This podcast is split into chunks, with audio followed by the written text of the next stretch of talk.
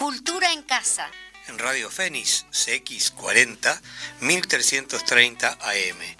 Un programa de cultura en un ámbito bien coloquial.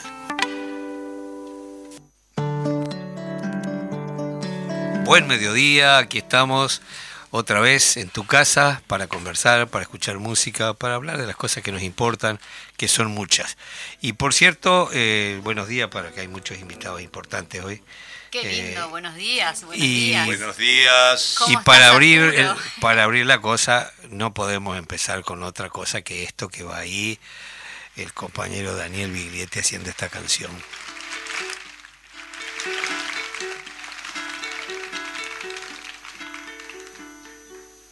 No, no, no. No son campanas, no, no. No son de muerte, que son de vida. Son todo un pueblo de compañeros, todos armados, cientos de miles por todo Chile. Sí, sí, sí, que son obreros, sí, son campesinos, son los mineros, los estudiantes, tomando tierras como banderas, cientos de miles por todo Chile.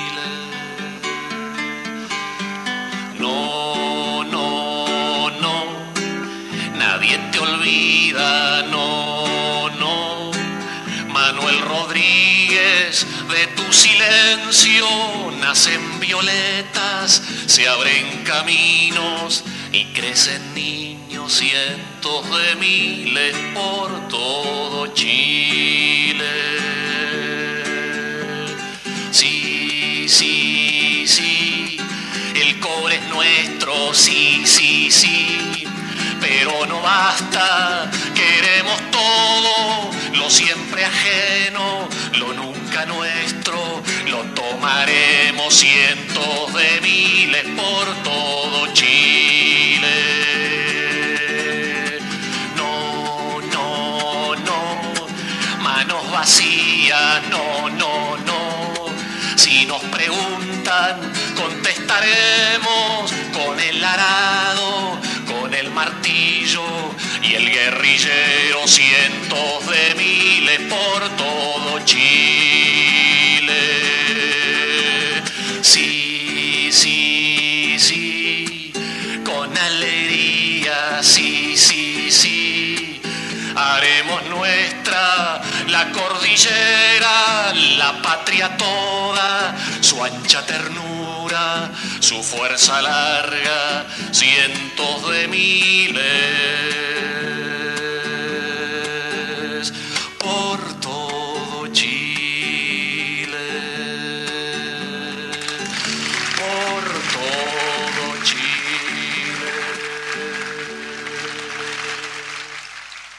Bienvenido Chile de nuevo a los buenos vientos. La cordillera no va a ser un muro, sino que va a ser un soplador para que siga América Latina abriendo las puertas de sus corazones y tomar el rumbo de los pueblos. Aunque Así ya en que- Cancillería estén diciendo de que van a ver de qué forma ahora se pueden comunicar con Chile porque no va a ser lo mismo, no entiendo por qué. Al contrario, va a ser mucho mejor. ¿Cancillería dijo eso? Canciller- sí, desde la Cancillería.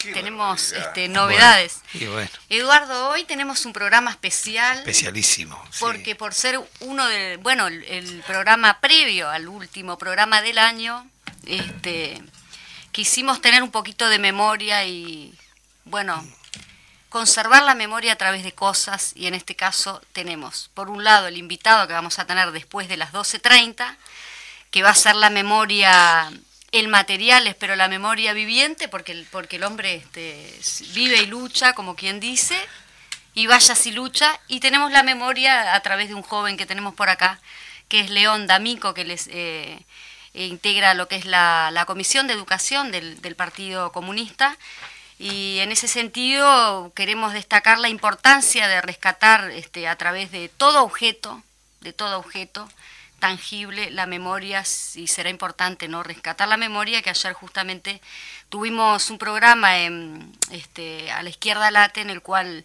se presentó un proyecto de ley en el Parlamento donde solicita por allí el, diputado Núñez y la diputada Mato eh, bueno que aparezcan la documentación todo lo que haga posible para poder encontrar a nuestros desaparecidos ¿Cómo estás León D'Amico? Bueno, buenos mediodías para todos y todas. Muchas gracias por la invitación y bueno, muy contentos de estar acá compartiendo con tan destacado panel. Lo decís por, por nuestros locutores, eh, conductores, no por mí obviamente. Nada, mentira. Este, bueno, acá estamos porque en realidad eh, sabemos de, de muchas actividades que viene realizando la Comisión de Educación pero hay una en concreto que estaría bueno resaltar por lo mismo que manejábamos al principio este, sobre el tema de la importancia del rescate de la memoria. Bueno, sí, en, realidad este, nosotros venimos, le cuento a la audiencia y a ustedes también, en el año 2019, previendo dentro de la planificación de las actividades que en el 2020 nuestro partido cumplía sus primeros 100 años de historia, nos planteamos la posibilidad de hacer una muestra fotográfica que diera cuenta de los 100 años de historia del Partido Comunista. bastante fácil decirlo, nos costó muchísimo más, porque entonces para hacer esa tarea generamos un grupo de cinco compañeros y compañeras que, bueno, empezamos a ver cuáles fueron los hitos más importantes de esos 100 años para poder después plasmarlo en la muestra lo que nos llevó a tener que buscar materiales para poder hacerla. Sobre todo los primeros años de, la historia del partido, que había prácticamente poco, recurriendo al periódico Justicia y bueno, algunas otras publicaciones como el libro de Leibner, Camaradas y Compañeros, algunas investigaciones sobre los uruguayos en, en la Guerra Civil Española. Y bueno, y ahí fuimos conformando un poco los primeros años del partido, los primeros hitos. Este, y después cuando nos empezamos a acercar más a nuestro pasado reciente, nuestra historia reciente, entramos a encontrar dentro del local partidario cajas y cajas con materiales que hacían referencia a los años previos a la dictadura, a la clandestinidad y a la salida de la dictadura. Y nos encontramos que el volumen era muy alto de documentos. Por lo tanto, el, ordenarlos, el darle una, un orden y, un, y, guardarlos en condiciones de, para que se conserven, pasó de ser una tarea que iba a ayudar a la muestra a ser una tarea en sí mismo y a partir de ahí definimos crear un archivo histórico del partido para poder recuperar todos esos elementos que hacen a, la historia del partido y a la historia del movimiento popular uruguayo.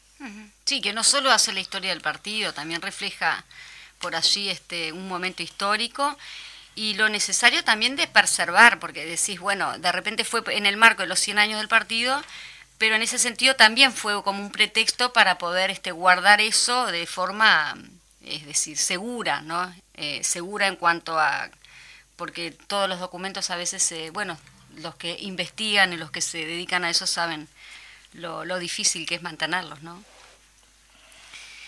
Bueno, y me están, están calladitos, ¿qué les pasa? Estamos muy atentos. Están muy atentos. estamos escuchando. Mirá, me, me, alegra encontrarme contigo. Y justo cuando hablabas, me acordaba de, cómo en la, la, gente que se alojó, que se asiló acá en la Embajada Uruguaya, inmediatamente tuvo su, tuvo, tuvieron ahí dentro de la Embajada, tuvieron sus cursos de, ideología. Y una cosa que hizo el partido en México, rápidamente, apenas se instaló más o menos la gente, se reinició la actividad de la escuela del partido. En México también. Eh, así que este partido, que escribió poco, lastimosamente, ojalá escriban las nuevas generaciones, ha tenido un especial énfasis y cuidado en la cuestión de la educación de sus afiliados y sus cuadros. Por ahí en una nota que te hicieron del diario El Popular decía si uno quiere escribir, de un cubano, ¿no? A ver si te recordás, si uno quiere Ah, escribir sí. algo negativo sobre Claro, eso era una, Cuba. una entrevista del historiador italiano Piero Gleijeses que tuvo en el programa de Mesa Redonda, que bueno, que contaba, es uno de los mejores este, historiadores que escribe sobre Cuba y sobre todo las relaciones diplomáticas de Cuba con Estados Unidos y este, el papel que jugó Cuba en la liberación de los países africanos. Entonces, el entrevistador le pregunta, bueno, ¿cómo fue el acceso de los documentos a los archivos cubanos? Y Gleijeses contaba que, bueno, que al principio tenían un poco de desconfianza de darle cierta documentación y Gleijeses le dice al comandante de la revolución Risquet, dice, mire comandante, yo para escribir algo negativo de Cuba no preciso ningún documento. Ahora, si yo quiero escribir algo positivo de Cuba, necesito documentos porque si no nadie me lo va a creer. Sí, sí, Sí, tal Y a partir dice que a partir de ahí le abrieron el, le, le dieron muchos más documentos de lo que, que le habían dado la para la primera investigación. Esta recopilación de, de- de documentos y eso de la historia, supongo que también se va a desprender a alguna actividad futura. No sé si están pensando algo así, como exponer a, a un público un poquito más amplio. Bueno, eh, la muestra de la que veníamos hablando se realizó. Este, estaba pensado para que se expusiera el 7 de noviembre del año pasado en el acto por el 100 aniversario del partido y bueno, contratiempos, no, no, no llegamos a la imprenta, etcétera, y no se pudo exponer en forma física, pero sin embargo, eh, en la primera parte del acto, cuando hablaron los invitados, en la pantalla gigante las imágenes que se pasaban eran Sí. imágenes que habíamos hecho la recopilación nosotros. Y la muestra finalmente se expuso de una manera parcial, porque tampoco teníamos mucho espacio, el 17 de abril de este año, en la 20, en la vereda eh, por Calle Agraciada, expusimos unos 38 carteles de 48. Y después ha estado este, viajando por, creo que por Canelones y Maldonado, y bueno, está a la orden para llevarla al interior del país y bueno, cuando hagamos una actividad un poco más este, que se pueda, que las condiciones sanitarias lo permitan, de hacer algo más masivo, poder este, exponerlo también Sí. acá en Montevideo para que lo vea más gente. Sí, Eh, le voy a pedir permiso a ustedes, a a León especialmente, el invitado. Eh, encontré un artículo muy interesante de un filósofo judío alemán, Günther Anders, del año 1956, que creo que viene muy al caso. Dice, escribió esta reflexión premonitoria, la obsolescencia del hombre. Dice, para sofocar de antemano cualquier revuelta, no hay que actuar de forma violenta. Los métodos arcaicos como los de Hitler están muy obsoletos. Basta con crear un condicionamiento colectivo tan poderoso que la idea misma de rebelión ya no vendrá a la mente de los hombres. Lo ideal sería formar a las personas desde el nacimiento, limitando sus habilidades biológicas innatas. Después, se proseguiría al acondicionamiento, reduciendo drásticamente el nivel y la calidad de la educación para volverla a una forma de inserción profesional. Un individuo inculto tiene un horizonte de pensamiento limitado, y cuanto más limitado se limita a preocupaciones materiales, mediocres, menos rebelarse. Hay que hacer que el acceso al conocimiento sea cada vez más difícil y elitista, que la brecha entre el pueblo y la ciencia se amplíe, que la información destinada al público en general esté anestesiada con cualquier contenido subversivo, especialmente sin filosofía. Una vez más, hay que utilizar la persuasión y no la violencia directa. Se transmitirá masivamente a través de la televisión, entretenimiento abrumador, siempre halagando lo emocional y lo instintivo. Mantendremos las mentes ocupadas con lo que es inútil y juguetón. Es bueno, con la charla y la música incesante, evitar que la mente se pregunte, piense, reflexione. Pondremos la sexualidad en primer lugar en los intereses humanos. Como anestésico social no hay nada mejor. En general se procurará prohibir la seriedad de la existencia, burlarse de todo lo que tenga un valor alto, mantener una constante apología de la ligereza, de modo que la euforia de la publicidad y del consumo se convierta en el seno estándar de la felicidad humana y el modelo de libertad. El acondicionamiento producirá así tal integración que el único miedo que habrá que mantener será el de quedar excluido del sistema y, por lo tanto, no poder acceder a las condiciones materiales necesarias para la felicidad. El hombre masivo así producido debe ser tratado como lo que es, un producto, un ternero, y debe ser vigilado como debe ser un rebaño. Todo lo que permite dormir su lucidez, su espíritu crítico, es bueno socialmente.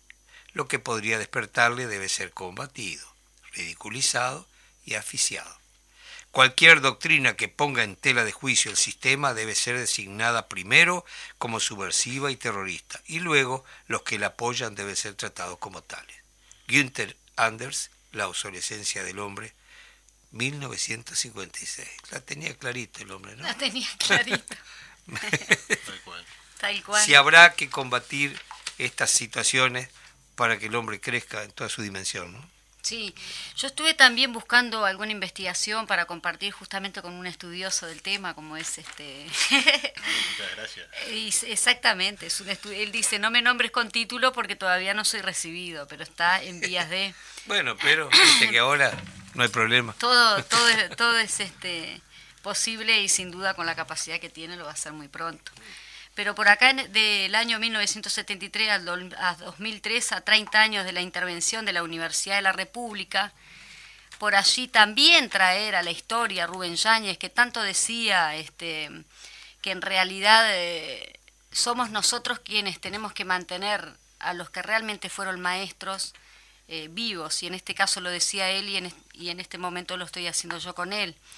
Eh, en, este, en esta intervención que tuvo, que sea 30 años de la intervención en la universidad, la cultura artística, además de haber sido reprimida ferozmente por la dictadura fascista, en tanto instrumento de permanente y abierta humanización, ser profundamente tergiversada al sacar de los ámbitos humanizando, humanizado, humanizadores, perdón, que lo verdadero, lo bueno, y bueno, en este sentido él decía, en el mundo de la industria cultural, el mercado y el consumo, este, ahí es que va a ir a parar los, productos culturales. Y hace una referencia a, Vincent Van Gogh eh, con su cuadro de los girasoles que se encuentran encerrados eh, en un cofre y bueno, ni siquiera sabrán la los dólares, 60 mil millones de dólares sale un cuadro de una persona que en realidad vivió en plena miseria y en plena pobreza.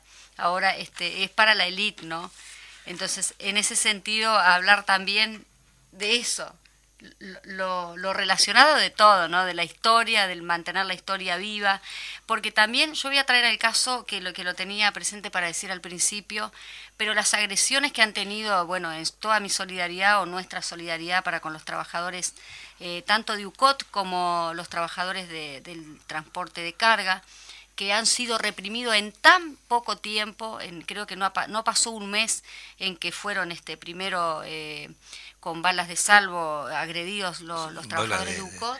Balas de salva, no, balas, perdón. balas de goma o balas. No sí, sé balas, perdón. Que lo que nos da municiones, sí, municiones. Ah, exacto. Municiones, claro, sí. pero uno a veces dice no letal, pero las, las depende, heridas que, que le dejan y depende de dónde le peguen. Sí, ¿no? sí, la verdad que es tremendo el tema, ¿no? Porque en realidad eh, se acostumbra a través de los medios a demonizar la huelga. Pero nadie analiza el por qué, todas las etapas anteriores que se buscaron para no llegar a la huelga. ¿no? Uh -huh. eh, y eso hay que saberlo, porque después es muy fácil, dicen, bueno, el trabajador que quiere trabajar este, tiene derecho a entrar. Ese trabajador eh, de repente ignora que costó mucha sangre conseguir ese aguinaldo que el BAI cobra. ¿no? Uh -huh. Y fue una propuesta del Partido Comunista, eso. ¿no? ese logro, ¿no? De manera que si habrá que tener memoria. Por si eso, memoria, eh, yo sin, sin, hacían... este, sin interrumpir, porque vamos a seguir en la cosa, vamos a escuchar a otro león haciendo la memoria, que es muy importante lo que dice.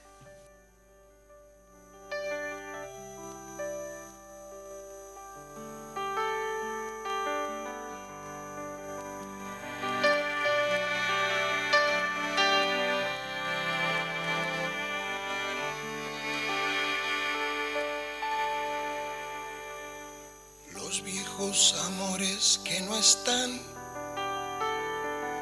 la ilusión de los que perdieron, todas las promesas que se van. Y los que en cualquier guerra se cayeron.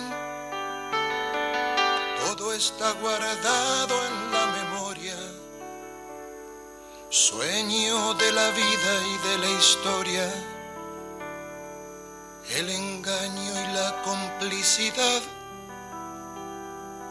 de los genocidas que están sueltos, el indulto y el punto final a las bestias de aquel infierno.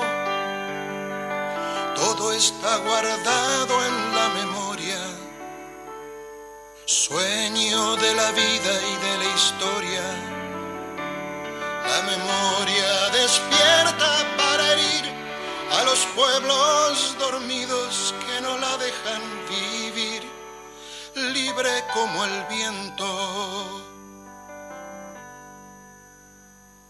Los desaparecidos que se buscan con el color de sus nacimientos, el hambre y la abundancia que se juntan el maltrato con su mal recuerdo.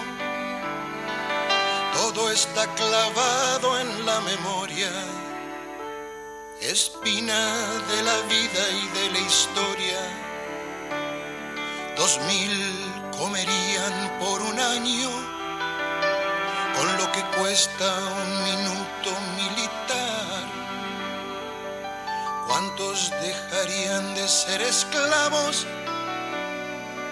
Por el precio de una bomba al mar.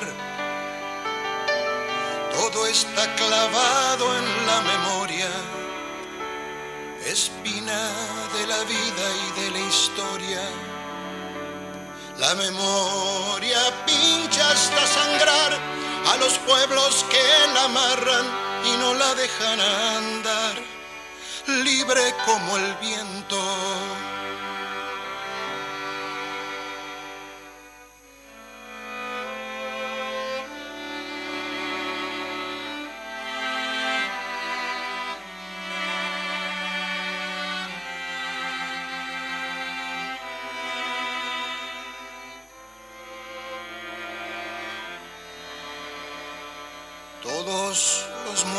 Muertos de la AMIA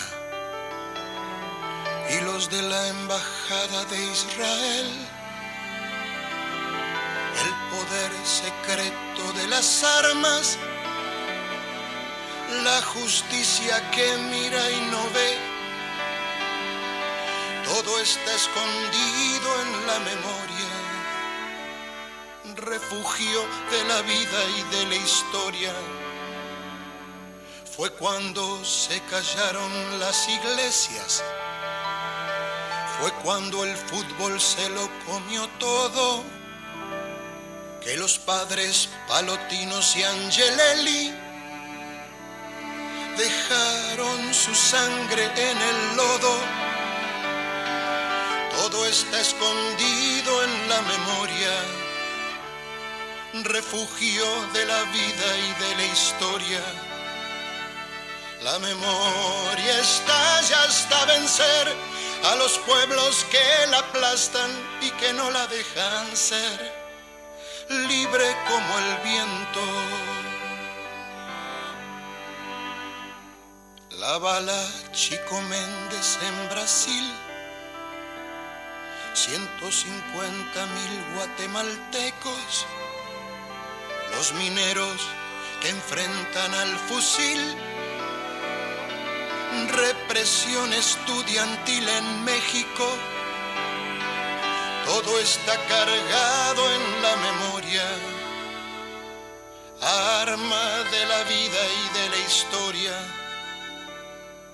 América con almas destruidas, los chicos que mata el escuadrón, suplicio de Mujica por las villas dignidad de Rodolfo Walsh,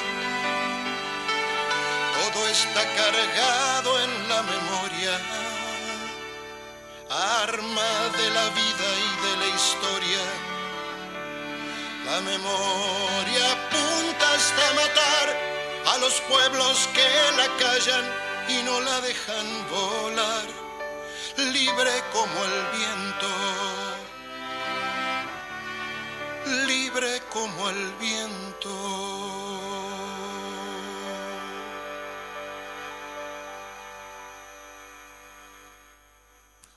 Bueno, volvimos. Volvimos qué a la linda, mesa acá. Qué linda. Bueno, qué, qué- este qué- ambiente coloquial, viste que acá hay mates, eh, Sí. cada uno trae su mate y estamos como entre casa. Arturo, Sí, ¿usted no toma mate? Tomo mate con mi mujer. Y más temprano. Si no solo, No le gusta. no, no tomo mate. Me gusta porque yo a veces trato de no usted y otras veces con nadie con tuteo. esto de la pandemia. Claro. Bueno, muy bien.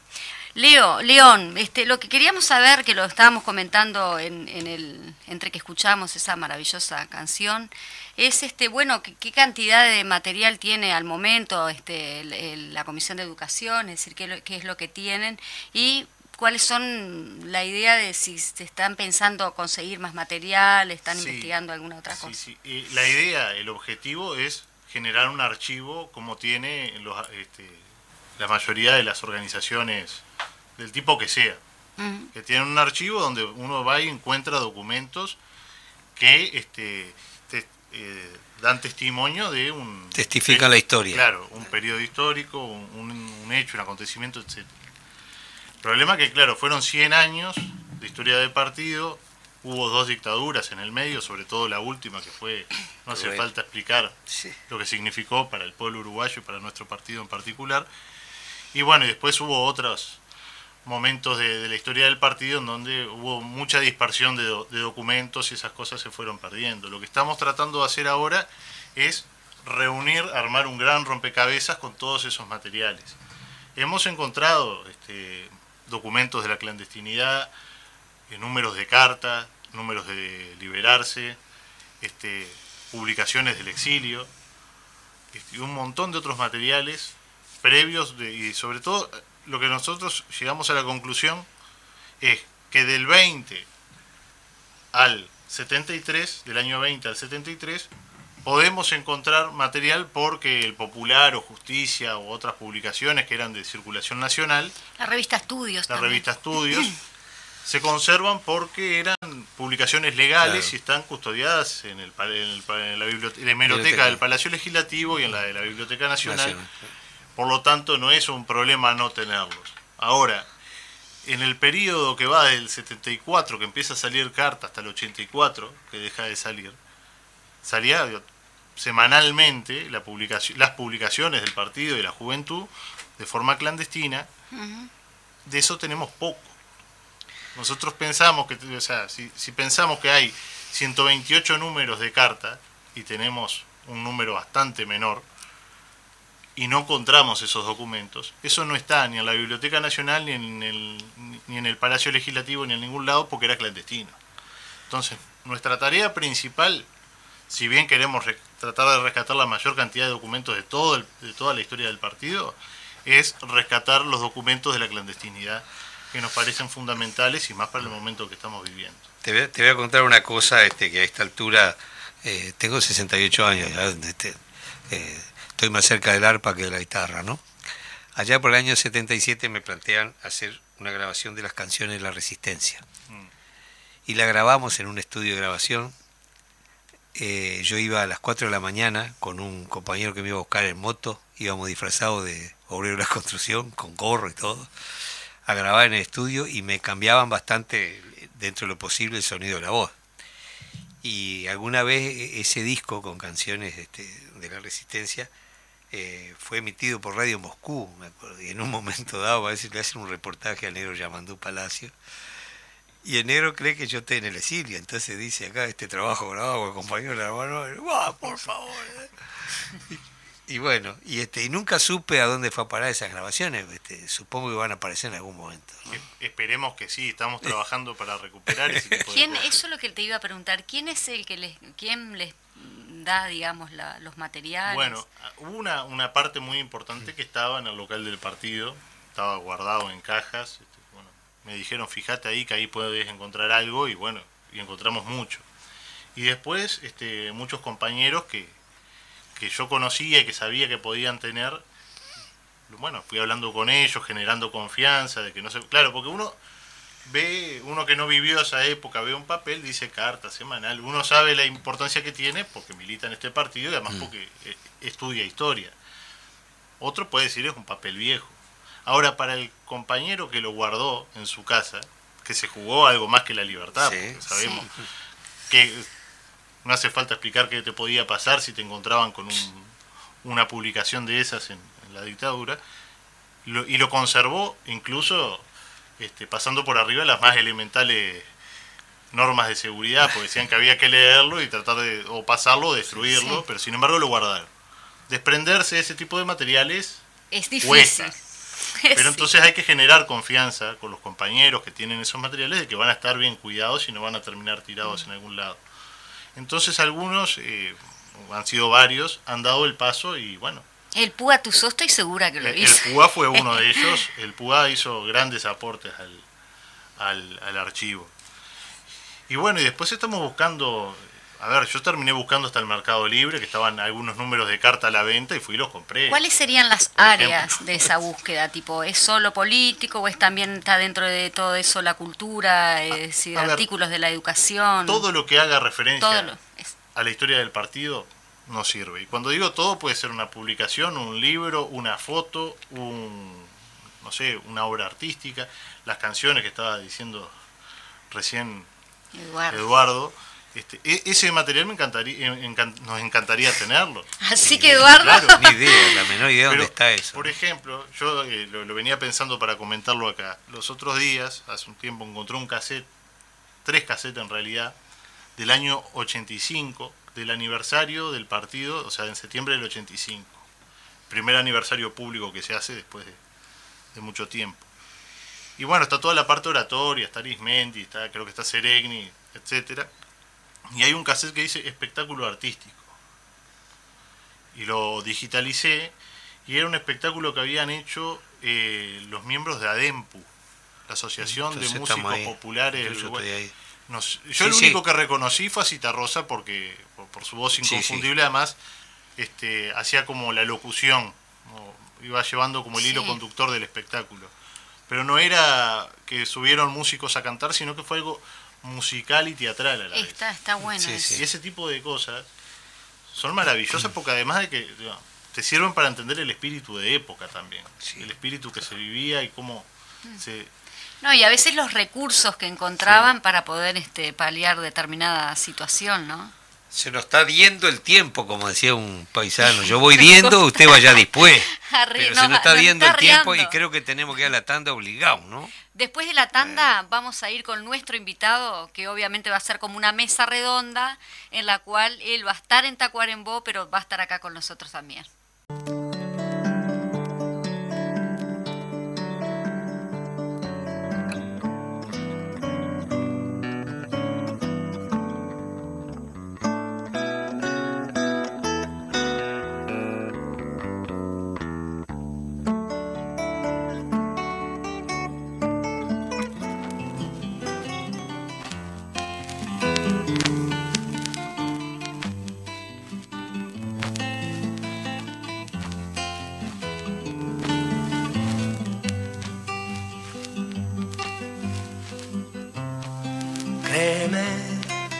Cuando te diga que el amor me espanta, que me derrumbo ante un te quiero dulce, que soy feliz abriendo una trinchera.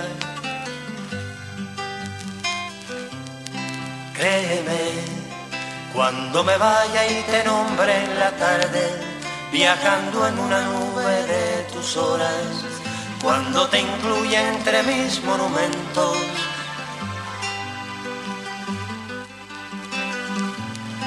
Créeme cuando te diga que me voy al viento de una razón que no permite esperar. Cuando te diga no soy primavera, sino una tabla sobre un mar violento. Créeme, si no me ves, si no te digo nada, si un día me pierdo y no regreso nunca. Créeme que quiero ser machete en plena zafra para feroz al centro del combate. Créeme que mis palomas tienen de arco iris lo que mis manos de canciones finas. Créeme, créeme, porque así soy y así no soy de nadie.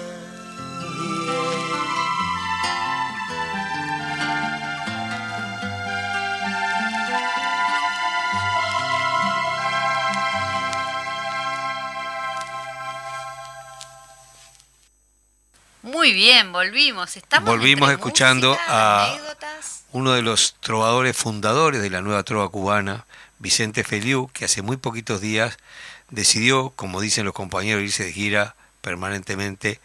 Eh, estaba eh, actuando y murió en el escenario.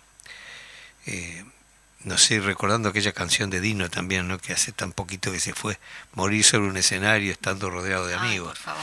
¿Quién no, Eh, quién no quisiera? ok. ¿Quién no quisiera? Y ahí hacía una versión con Silvio Rodríguez de su canción, de su Créeme, uno de los clásicos de la nueva trova. Eh, Bueno, y ahora bueno, vamos vamos a con el- conectarnos Con- a ver, con Tacuarembó, vamos- vamos porque aquí creo que tengo a alguien que conozco bastante. Sí, sí, por ahí sí. vamos No, a ver. no, no. eh, Hola, Lo que tenemos pocos... Ah, mira ahí, Arturo. mirá, y lo tenemos a Raúl. Está, bueno, vamos a presentar este a Raúl Larbanua, él es de Tacuarembó, es un músico eh, reconocido de Tacuarembó, pero también reconocido por esos muros que pinta, que son como un arte permanente, porque por suerte los vecinos, como le tienen mucho respeto, mucho cariño, nunca borran ni un muro de Raúl. ¿Cómo estás, Raúl? Hola, buenos días. Muy bien, ustedes. Acá disfrutando de, de poder Con conversar mucho con... placer. Bueno, igualmente, igualmente, Raúl. Bueno, eh, yo no te voy a hacer un reportaje, porque para nadie le extraña que son mi tío, ¿no? Eh, ¿Cómo eh, en realidad, mi hermano mayor casi, porque eh, Sí. tenemos 10 años de diferencia, da- 10 años exactos. sí.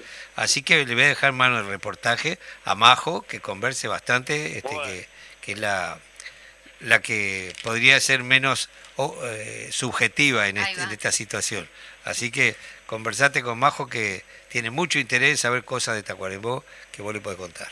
Bueno, con mucho gusto, cómo no. ¿Cómo estás, Raúl? Muy bien, por supuesto. Bueno, mira, estamos acá, Arturo Fleitas, León D'Amico y yo, y estamos hablando justamente sobre el tema de los documentos eh, que hacen a que nuestra historia nunca se nunca muera, más allá de que mueran los hombres, dejar cosas. Y me parece que vos ahí en Tacuarembó sos un referente. Contanos un poquito, ¿qué empezamos, por la música o, o por los muros? No sé, por lo que tú quieras. Creo que sos antes músico que, mur- que muralista, ¿no?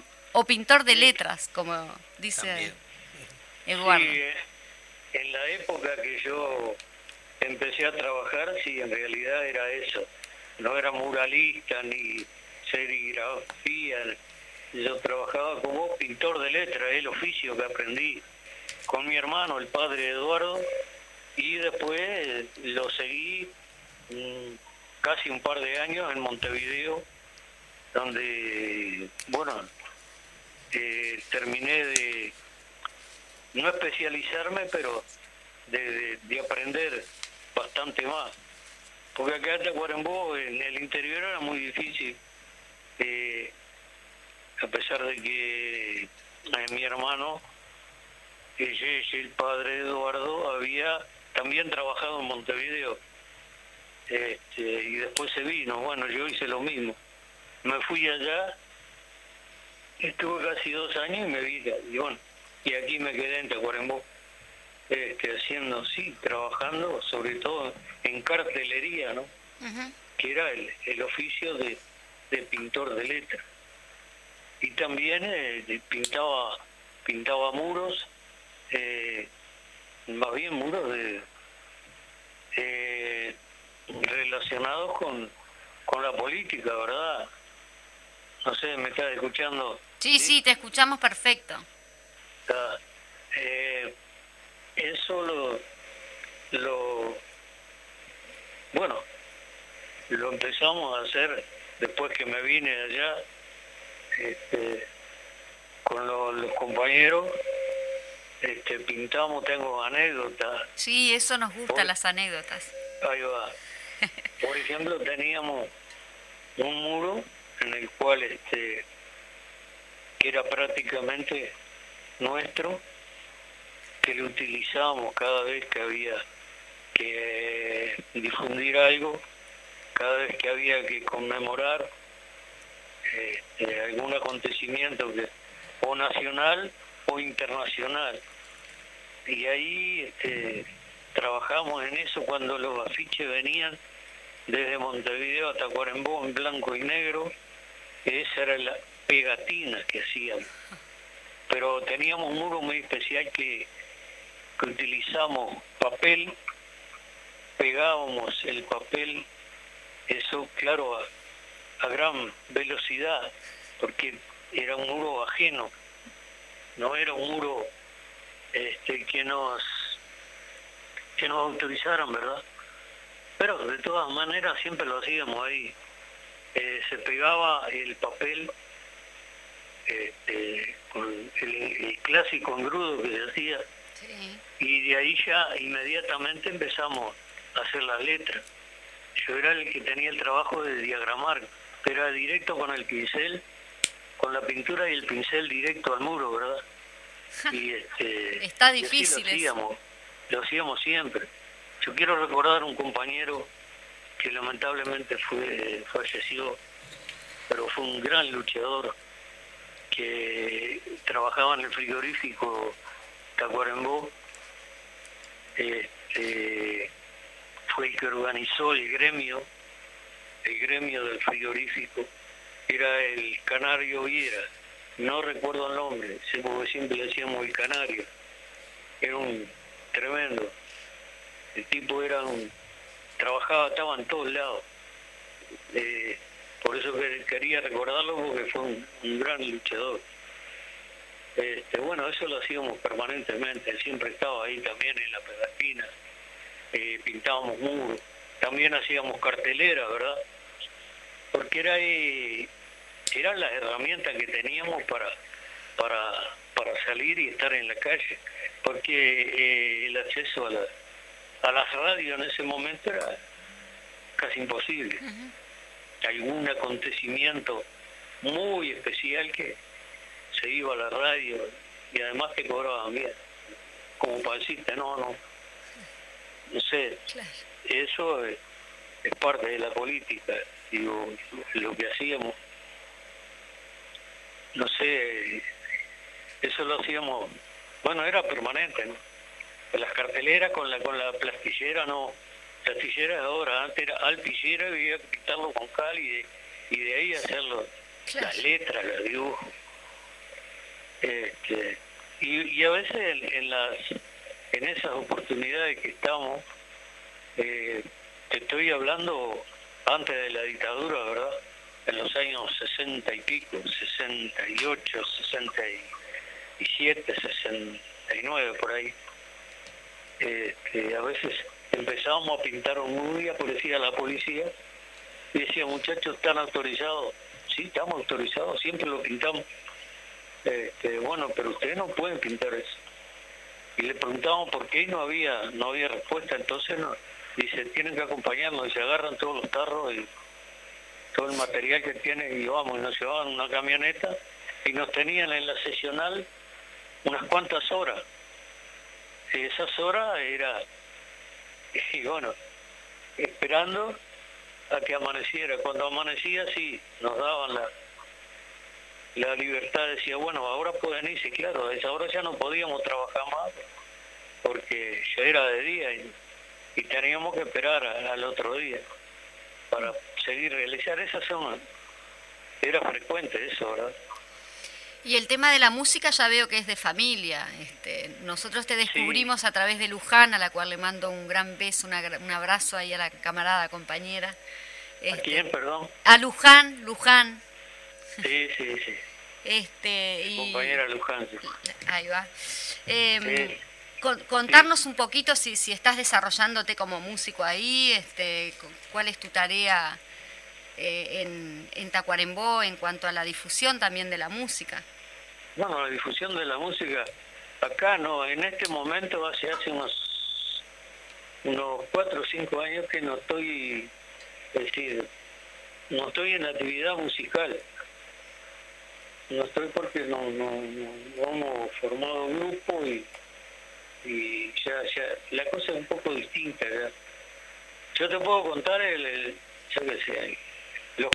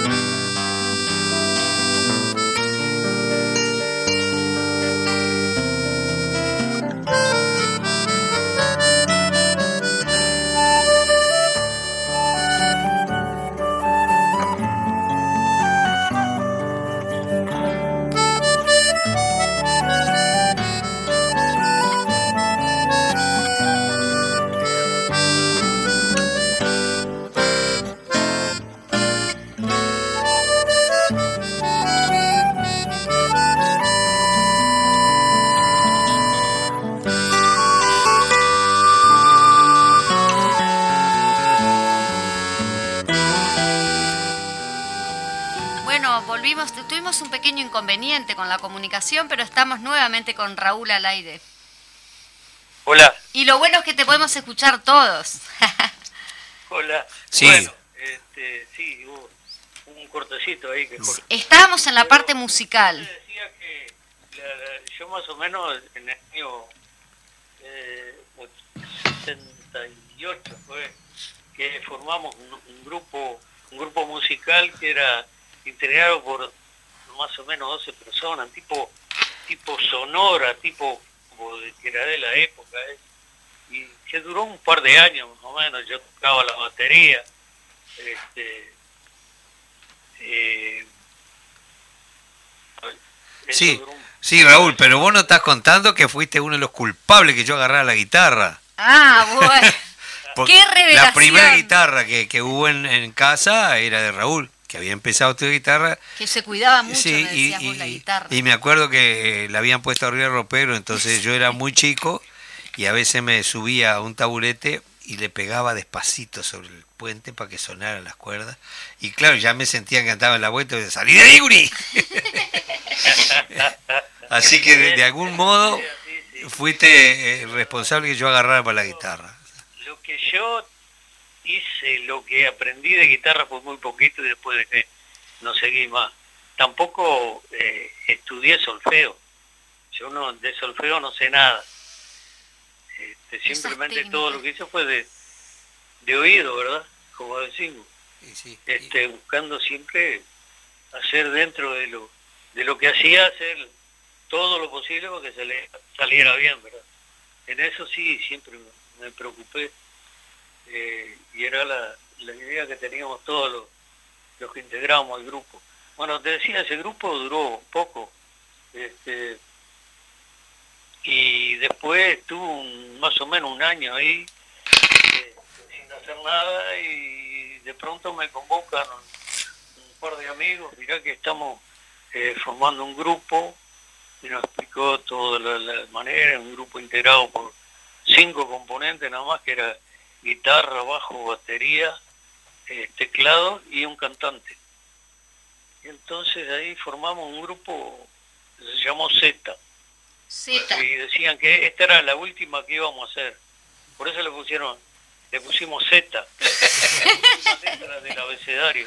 Pero, y bueno, y tuvimos unos cuantos años trabajando con esa orquesta, y todo a nivel comercial, porque fue en, en los años, en los años 70, 70 y pico, en los- ya, y después ya estaba la, la dictadura implantada. Este, eh, y bueno, trabajamos con ese grupo, pero a nivel comercial, haciendo música, yo qué sé, música de, la- de esa época. Melódico internacional. Inglesa. Para los bailes, no me acuerdo. Ese, tipo de música que Pa- aparecía. Para mover el Si esqueleto. habremos bailado y no con pensar. Eh, sí. No, bailable. Para bailar y no pensar. Y trabajamos un- unos cuantos años. Y después esa orquesta también se, se terminó y, y casi al, al toque, es decir, ya con un par de integrantes que estaban en, en esa orquesta armamos otro conjunto.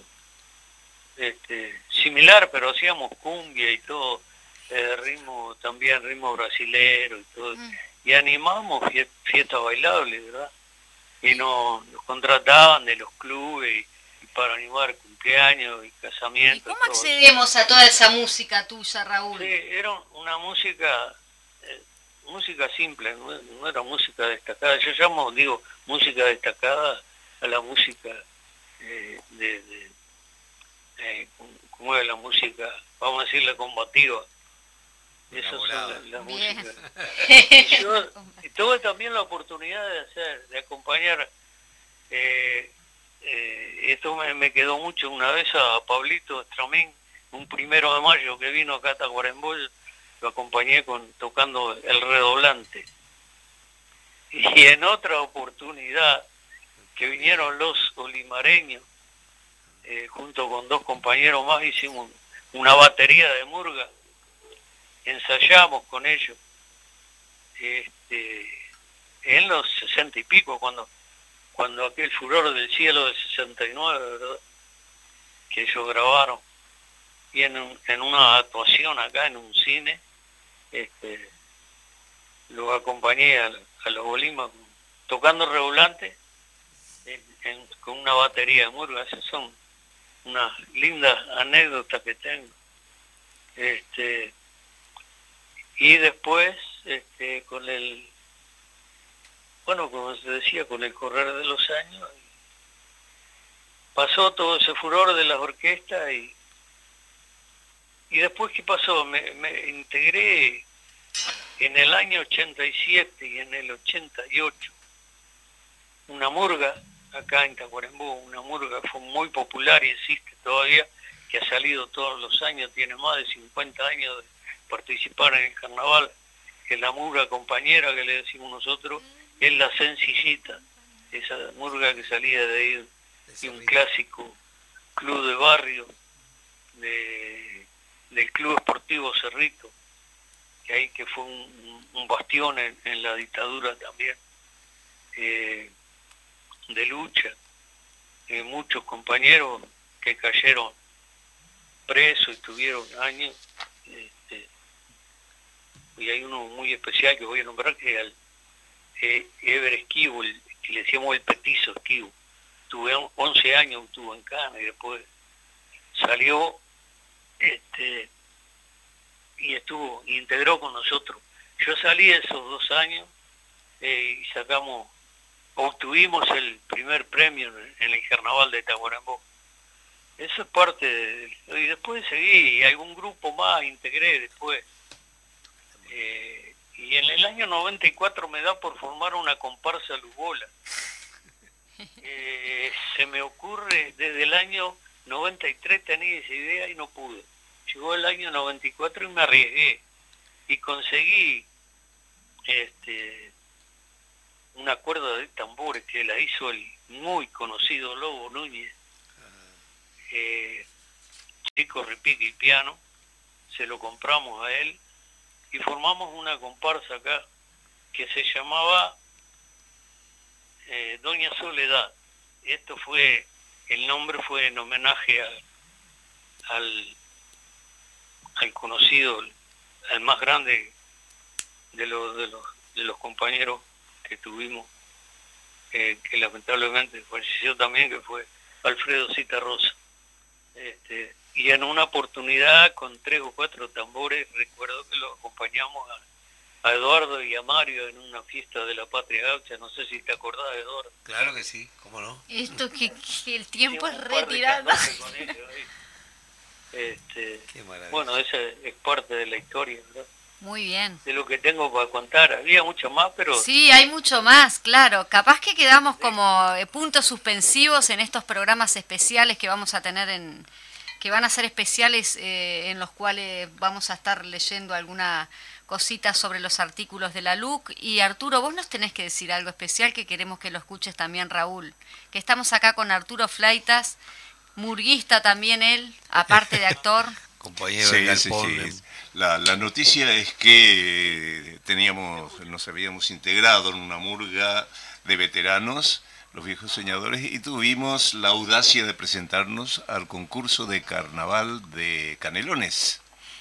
ajá, Y superamos el concurso, estamos en el concurso de carnaval de Canelonas, hay que trabajar duro, durísimo, Sí. pero eh, quiero enviar mi saludo a mis queridísimos compañeros de la Murga, viejos soñadores, que está en el carnaval de Canelones, que es- ese era el sueño de toda esta gente. Y bueno, seguiremos informando cómo nos va Sí. en este carnaval. Queremos Eh, ir. Bueno, lamentablemente, como decimos siempre, nos quedan muchas cosas en el tintero, por suerte también, porque Estamos vamos hablando de que tenemos que aumentar un poco el, el horario. Bueno, y claro que eh, hemos repetido esta canción muchas veces, pero nunca serán suficientes. Así que nos vamos con un abrazo muy grande a todos ustedes. Gracias, Raúl, por recordando. estar. eh, abrazo grande, tío. Saludo a toda la barra ahí, a toda la flota. Y nos vamos escuchando. Por favor, de expresarme todo. ya te vamos a tener de vuelta ya por acá. la lleva siempre guardada en el corazón. Claro que sí. Son buenas y son son interesantes. Muchísimas gracias. Bueno. Les mando un abrazo a todos. Igual- igual para vos Bueno, y para toda la barra ahí. Cualquier opor- otra oportunidad. Estaremos en otra, sí. Nos vamos escuchando esta canción emblemática que se ha transformado en un himno ya del mundo. Homenaje al pueblo de Chile. Gracias, Chile. El pueblo unido jamás será vencido. El pueblo unido jamás será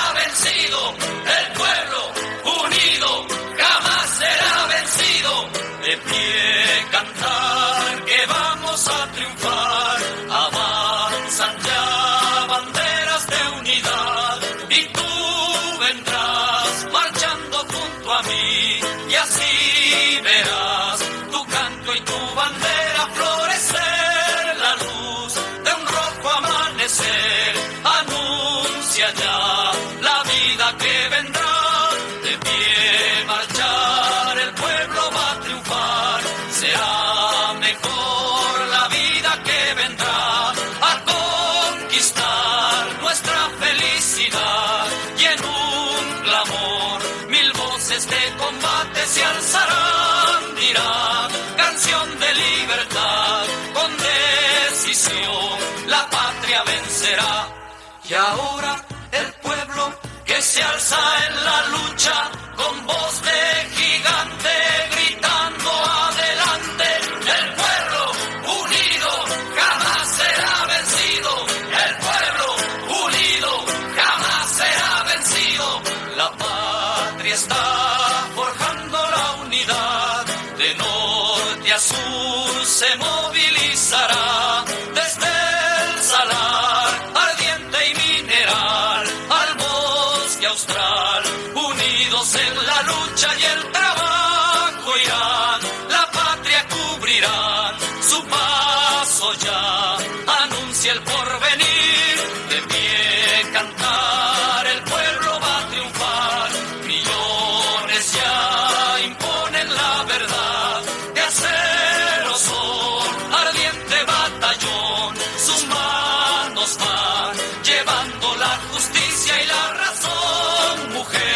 con fuego y con valor. Ya estás aquí junto al trabajador.